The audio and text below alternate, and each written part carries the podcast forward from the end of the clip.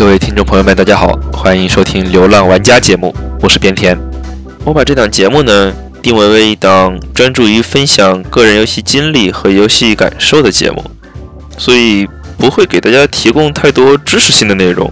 每一期呢，可能也不会有一个明确的主题，比如不会是一档明确的游戏新闻评述类节目呀，或者是一档老游戏回顾节目之类的。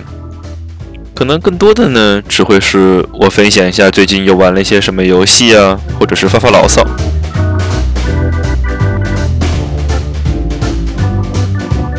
至于谈到为什么会制作这么一档电台节目呢？其实主要还是因为太孤单，身边呀没有多少游戏玩家。当你玩到一款好游戏，但是身边却无人可说、无人可谈、无人可倾诉、无人可讨论。那这一切就只能埋在心底了。心底埋藏的东西多了，时间一长肯定是要受内伤的呀。所以呢，我就决定把这些心底里的想法呀，都做成一档电台节目，给它发表出来，给它倾诉出来，也算是一种排解的方式。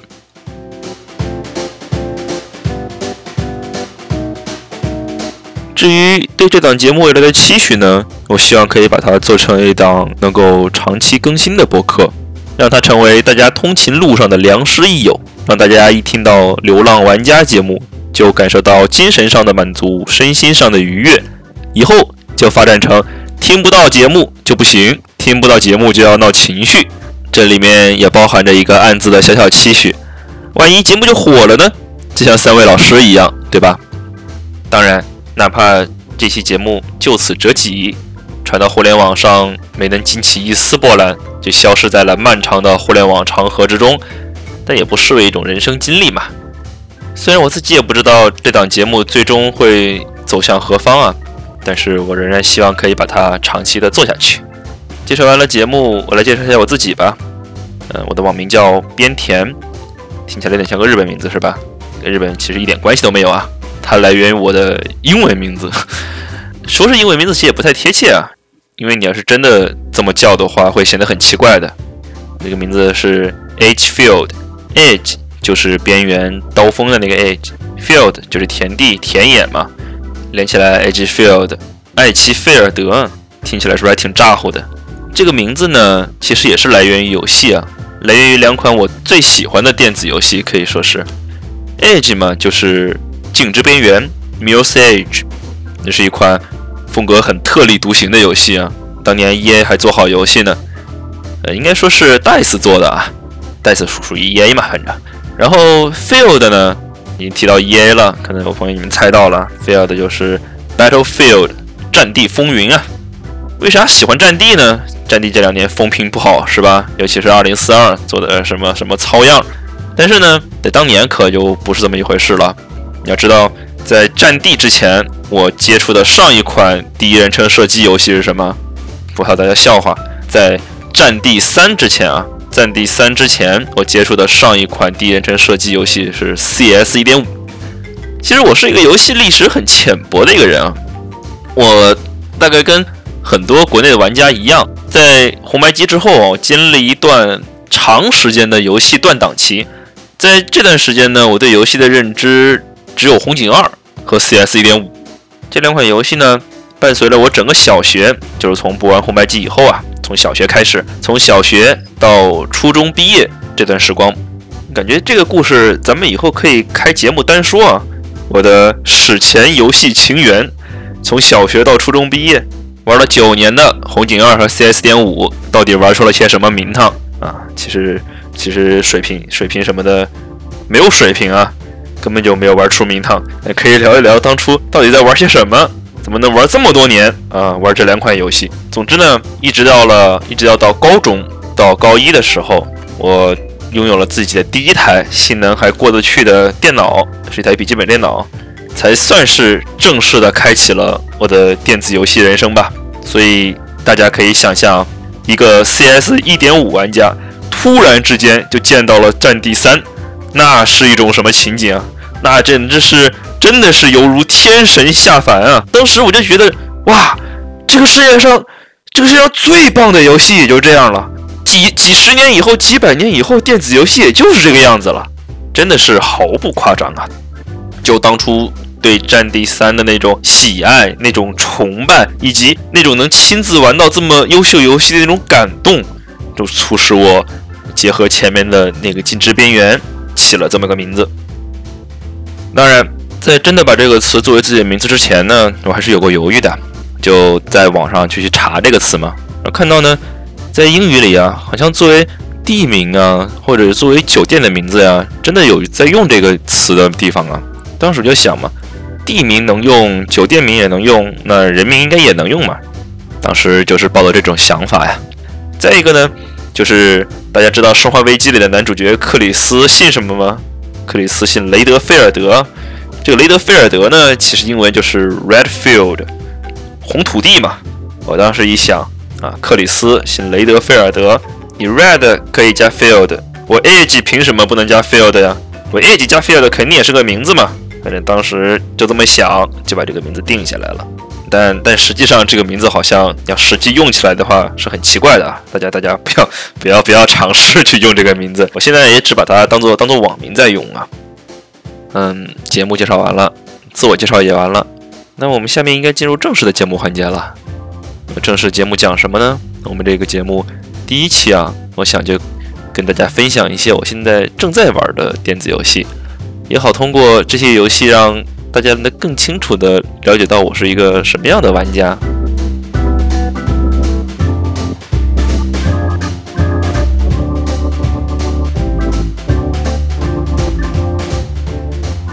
最近啊，最近我在同时玩四款游戏。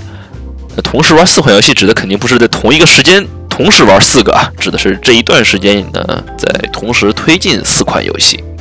第一款呢，也是这个。最近主要在玩的游戏就是主推啊，是这个《耻辱：界外魔之死》。一上来就是这个 Arkane 的神作《耻辱》系列，《界外魔之死》呢是《耻辱二》的一个独立 DLC。实不相瞒啊，我也是今年夏天才刚刚通关了《耻辱一》，然后马不停蹄的开始玩《耻辱二》，现在一路玩到《界外魔之死》。等结束了以后呢，就相当于是正式的完成了《耻辱》三部曲。应该算二点五部曲啊，因为它毕竟是一个外传性质的作品嘛。给我的感受呢，就是耻辱系列那一套东西啊，那一套箱庭的解密呀、探索呀，它是很完美的继承了。包括这种可以通过不同的手法完成任务的这种形式呀，那毕竟前后差了一年嘛，它不会有什么太大的变化。像那种箱庭探索、解谜、潜入、暗杀啊，当然啊，耻辱系列里面不鼓励暗杀啊，感觉这。应该是《刺客信条》永远的痛，对吧？大家是不是觉得《刺客信条》应该做成这种游戏才对？当然，《刺客信条》好像往这个方向靠过，在大革命啊，在枭雄里面啊，《刺客信条》好像尝试了去做过这种系统，就是这种可以通过不同手段暗杀目标的这种系统啊。但是他做的那套东西肯定是没法跟业界教科书级的 Arkan 比，对吧？他那套东西，反正我是通关以后给我留下来印象都不深。当然。那之后，刺客信条好像找到了自己更野的路子啊，完全 RPG 化了。不知道下一座刺客信条会走什么路子啊？不知道是会像神话三部曲那样继续 RPG 化，还是会更复古一些啊？好像根据上一次刺客信条发布会来看，它是应该要复古一把了。话话说远了，话说回来，我们继续说这个耻辱界外魔之死呢，说是继承了原版的玩法呀、特性呀、一些要素什么的。但是感觉它的规模呀，好像变小了。它地图大小呀，跟原版比起来又有点缩水，没有原版那么大。但是呢，小是变小了，应该说是变得更为精细了吧。最直观的感觉就是没有没有废房间了，就是没有那种为开一个房间而开房间的那种行为了。像原版里面经常有一些，虽然房间能进去啊，开一个房间，但里面最多给你藏一点，藏一点补给，藏一点，最多给你藏符文了，不会有什么其他大用。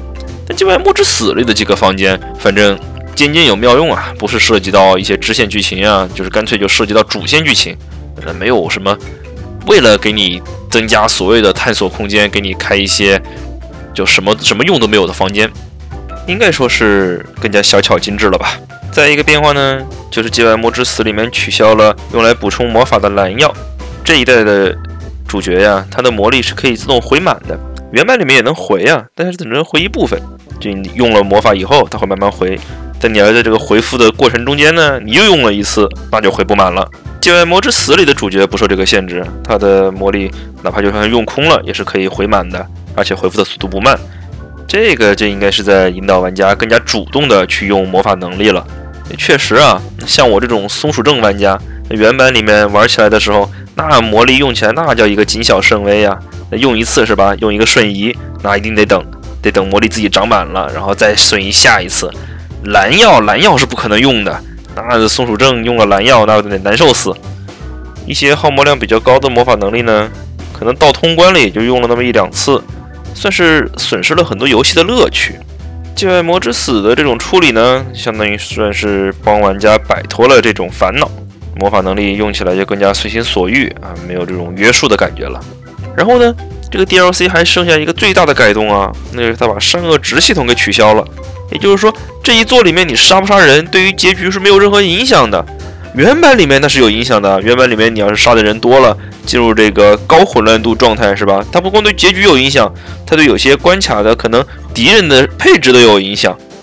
那可能也跟主角的人设有关啊。这一座的主角 Billy 啊，可能他本身也不是一个什么圣母人设。在游戏里呢，他甚至还会接一些合约任务。这些合约任务里有些是明确要求你要杀人的，你就必须得杀了那个人才能完成合约。我试过了，反正你把他击晕了，合约是完成不了的，必须得杀。原版游戏里面我还是尽量做到不杀人的。嗯，一代也好，二代也好，我都是达成了成就的，全程一个人不杀。呃，至于全程有没有被发现，这个实在是没有太去纠结这个问题了，因为你像二代一开始。第一关的时候，什么超能力也没有，你这太容易被发现了，对吧？但是不杀人这一点我还是做到了，毕竟它跟你的好坏结局也挂钩嘛。但是这一座，它不光鼓励你杀人，给你安排上杀人的支线任务，而且还没有那个全程一人不杀的成就了，对吧？那这既然好人做不成，那就开杀戒了。当然也不是说就主动去招惹那些卫兵啊，不要不要那么头铁，对不对？可是再也不用 S L 了呀！遇到不服的还是可以直接干死的嘛！看你们这些士兵早就不爽了。总之，《界外魔之死》啊，刚刚打了两关，玩的非常愉快啊。作为一个外传作品，这些改动我都非常满意啊。唯一的就是感觉可能体量不大。现在第二关刚刚结束嘛，我感觉这个剧情发展到这儿了，总共可能也就四五关左右吧。当然了，原版游戏也就九关。一个外传作品要啥自行车呢？总之，耻辱系列真的是好游戏啊！感觉我这马上界外魔之死通关了，多少要出点切断反应。R.K，你赶紧做耻辱三吧，别去做什么多人合作射击游戏啦。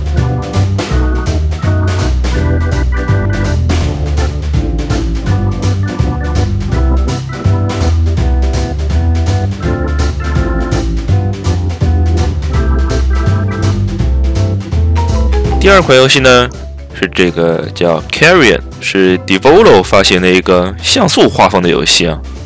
这个游戏，这个游戏比比较野，比较野。现在 Steam 上一万六千评价中，好评率九十五，好评如潮啊，朋友们。这个游戏官方有一个中文译名啊，叫《红怪》，官方给它定义叫逆恐怖游戏。什么叫逆恐怖游戏呢？就这个游戏里面，你你不扮演人类了啊，不扮演生存者。在那些什么废弃的矿洞里啊，废旧的实验室里啊，你扮演从那个实验器皿中逃出来的怪物，而且还是个触手怪物啊！但是，嗯，但是没有没有那种情节啊，嗯，挺可惜。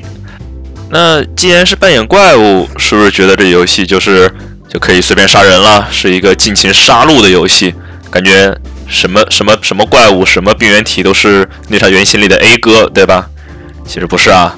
这个游戏里面的人类还是蛮强的。那你一开始啊，你一开始做一个怪物逃出来，遇到一些研究人员呀，那些手无寸铁的人呀，你是可以玩的很爽快，直接拎过来就可以吞噬掉了，就可以吃掉了。但是啊，一旦开始遇到拿武器的，哪怕是拿手枪，给你嘣嘣两枪你也受不了。总共好像一开始总共五格血吧，你要站在原地不动挨打，一会儿就给打没了。你就更不用说后期还会碰上什么无人机啊，什么火焰喷射器啊，简直，反正这个游戏肯定是不能正面对抗。它好像，哪怕你是扮演一个怪物，它 更多的是一种应该算是一个解密游戏，因为它里面废旧的实验室嘛，里面还有很多机关呀，很多那种铁门呀，你是过不去的，你得你得想办法把这些机关都给它打开。它本质是一个横版的解密过关游戏啊，但是但是还是很有趣味啊。作为一个小体量的游戏，我觉得用来稍微休闲一下，就是你吃入玩累了，对吧？吃入一关也挺长的，内容也挺多的，你打完一关有点疲劳了。你可以拿这个游戏来稍微的放松一下，还是挺不错的。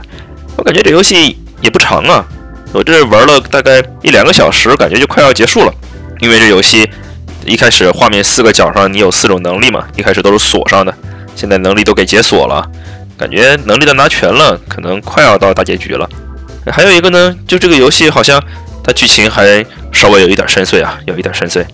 因为它你在游戏里面有，好像应该可以侵入一个计算机系统吧？侵入一个计算机系统呢，然后游戏突然切换到控制人类了，一小段啊，一小段控制人类，感觉就像是刚刚到这个废弃基地的科学家嘛，坐直升机来的三个科学家，来从外边从外面进入这个废弃的基地，走了一小段，走了一小段结束呢，给我跳了一个成就，我一看这成就啊，这成就名字写的是经历第一次闪回哦。第一次闪回啊，那就是说这是之前发生的故事喽。他还得听你讲一讲这个基地里面的前因后果。那么我怀疑啊，我猜的这怪物保不齐也有什么冤屈，搞不好就是第一批进入这基地里的那几个研究人员是吧？被做成了这个怪物，然后他要出来报仇啊。我还不知道，没有玩完啊，我只是猜了这么一个结果。反正游戏还挺有意思的，看他最后会不会给下一代留扣子吧。应该快要结局了，快结局了，咱们到时候看看这个游戏的结局揭秘到底是一个什么故事。唯独啊，这个游戏原价卖六十八，我觉得还是稍贵，因为到目前来看，它整个游戏的体量可能也就三四个小时，不超过五个小时吧。六十八是可能还是略贵了一点，因为它感觉也没有太多重复游玩的价值啊，可能玩一次体验一次，看一下剧情就结束了。然后打折的时候能打到卖二十块钱，感觉可能差不多。六十八还是还是稍微贵了一点，贵了一点。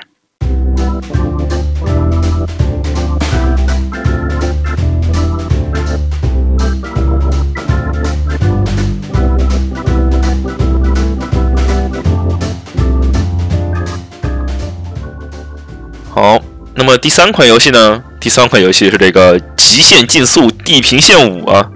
这个游戏感觉不用多介绍了，《Forza 地平线》系列现在已经已经是这个赛车游戏的代表之一了，在这个真实系赛车和这个娱乐赛车之间找的这个平衡点啊，直接把极品飞车干出赛道了，对吧？今年你看极品飞车走了一个差异化竞争的路子啊，它虽然没有完全脱离这个真实系的画面，但是他把一些人物呀、一些特效都做成了卡通风格。大家看了那个预告片吗？感觉那个卡通风格好像不是那个预告片特效哦，是游戏里面真的会是车从一个跳台飞起来，底下那些烟雾它都是用卡通风格做出来的。这个就有一点当年看那个叫什么呀？那个兔八哥跟乔丹演那个电影，那个大灌篮的电影，对吧？有一种卡通跟现实的交错感。我其实不是一个特别忠实的赛车游戏玩家。玩地平线五呢，主要是在，比方说你晚上你实在太晚了，你不想再开局吃乳了，对吧？哎，吃乳其实还是挺耗费时间的。比如说晚上你只有一个小时了，你感觉玩吃乳这一个小时只能算是刚刚开始。小时候玩游戏，父母说你玩了一个小时够了吧？一个小时，一个小时刚开始玩呢。这晚上你要是剩一个小时了，没没那个劲打吃乳。那红怪呢又太压抑，又是地下呀，又是封闭的研究设施呀。也不想玩，那就去墨西哥开开车呗，蓝天白云多舒坦呀！飙一圈，开一圈开舒坦了，再睡觉，挺舒服的，对不对？所以说，把它作为一个休闲娱乐的选择吧，没有太认真去打这个游戏。Forza 其实我前几座也玩过，尤其是这个地平线系列，地平线三、地平线四、地平线三，当时还是在。Windows 的微软商城买的《地平线四》是当时买这个叉万叉送的一个激活码，激活《地平线四》和《极限竞速七》吧，Forza 七就是那个赛道赛车的那个 Forza 的第七代。但前几座我其实都没有玩下去啊，都反正就是大地图一开就有点不知所措，不知道该干什么了。玩玩两把呢，跑又跑不赢，打又打不过，就就有点搁置了。所以这一次《地平线五》它还给了你几辆忠诚奖励，就是你要玩过前作《地平线三》《地平线四》，它还会奖励你几辆车。呃，有些惭愧啊，有些惭愧。那么我打算这一座呢，也打算是长期的玩下去，至少要把剧情打通吧。他把这个嘉年华给它办起来，对不对？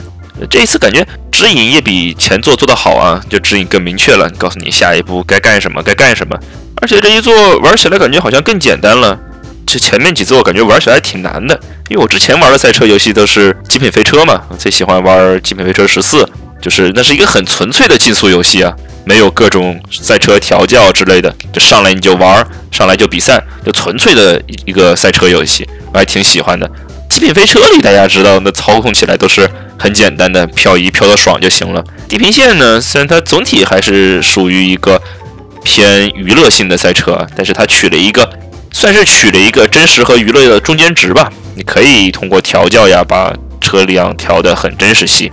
总之就是感觉比《极品飞车》系列要更难上手一些吧。总之这一次我是打算长期玩下去，长期玩下去。开车谁不喜欢呢？晚上兜兜风，好不惬意，对吧？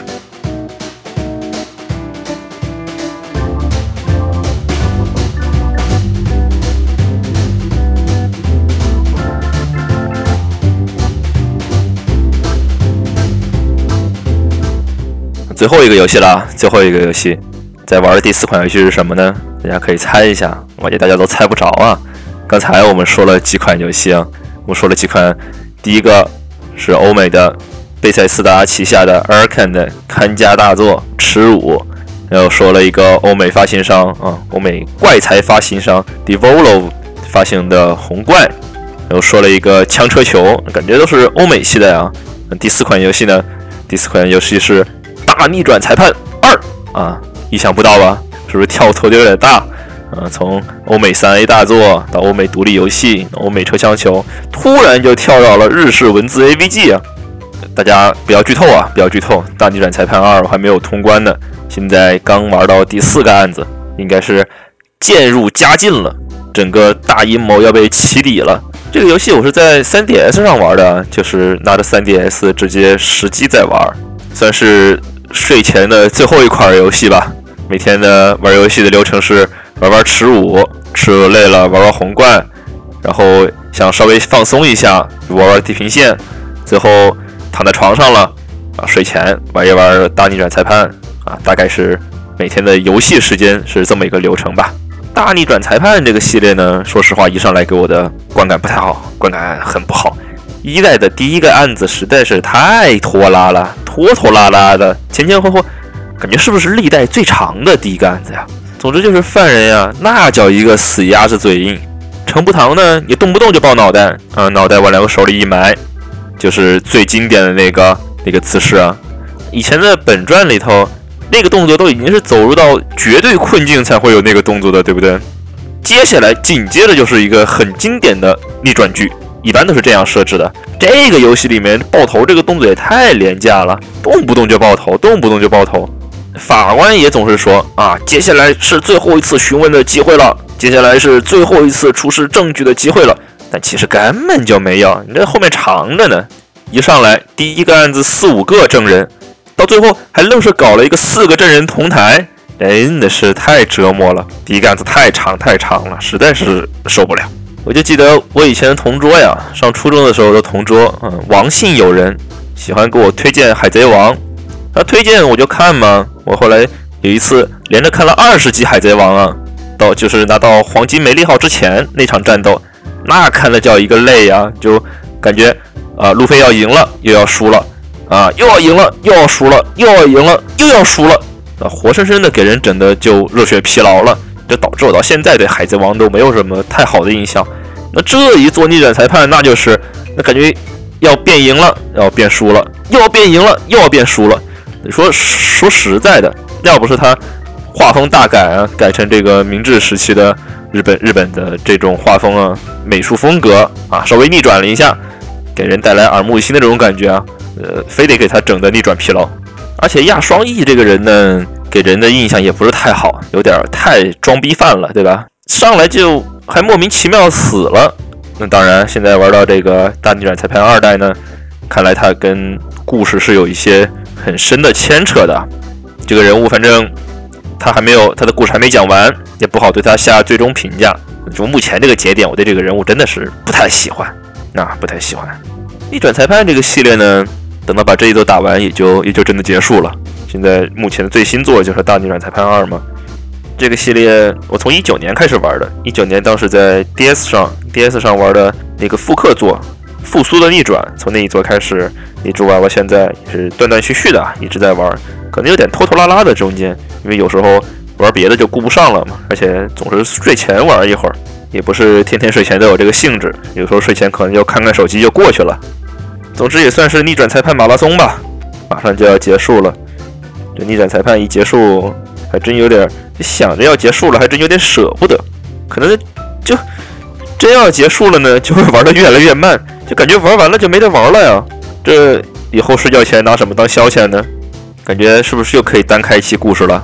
有机会可以讲讲我的逆转裁判情缘，从把逆转裁判当成一个体育游戏到系列通关，可以做一个专题节目了。说回大逆二啊，那大逆二已经到了第四个案子了吗？相当于是倒数第二个了，只剩最后一个案子了。这你要是不跟我来点大的，那是不是有点说不过去了？那感觉大逆，反正大逆一的最后一个案子结尾就有点虎头蛇尾。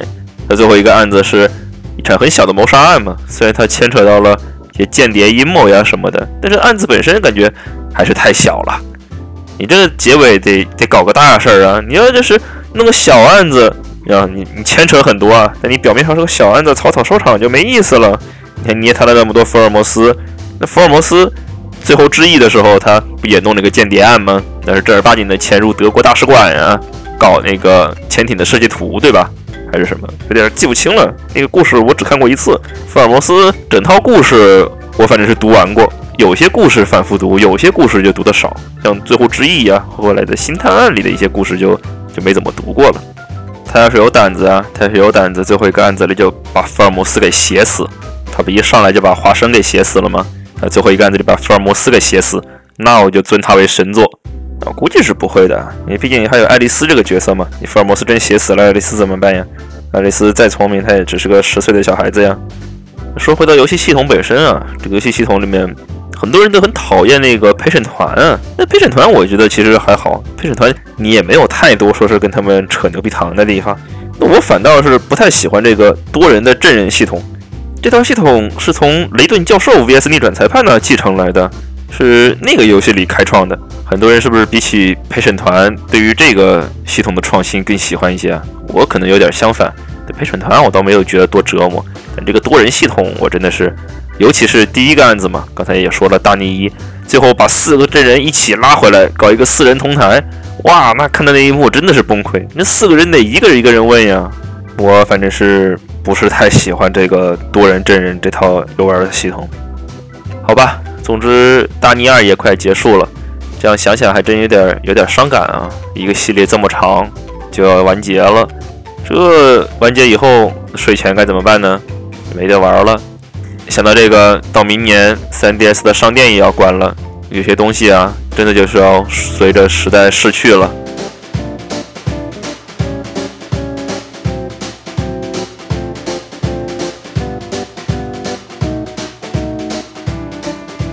行吧那么最近在玩的四款游戏也介绍完了，那么第一期节目也就也就先这样了。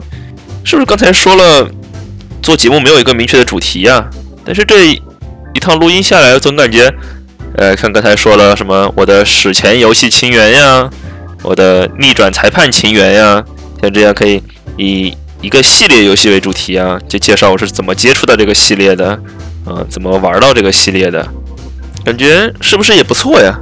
嗯，总之咱们可以多尝试嘛，找到一种适合我个人风格的这种节目形式，希望大家多支持吧。希望大家啊，希望可以成为让大家喜欢的一档节目。就像一开始说的，希望可以成为大家通勤路上的好伴侣啊，成为大家平日里分享游戏感受的赛博友人。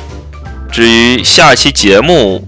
咱们什么时候更新，这个就待定。下一期节目做什么内容，咱们咱们也待定啊，什么都没说，相当于是，因为真的不知道这期节目做出来的实际效果怎么样嘛，会不会就真的石沉大海？那么咱们也许就再也没有下期节目了，也说不一定。好吧，那么《流浪玩家》历史上第一期节目就到此为止，咱们有可能的话，下期节目再见。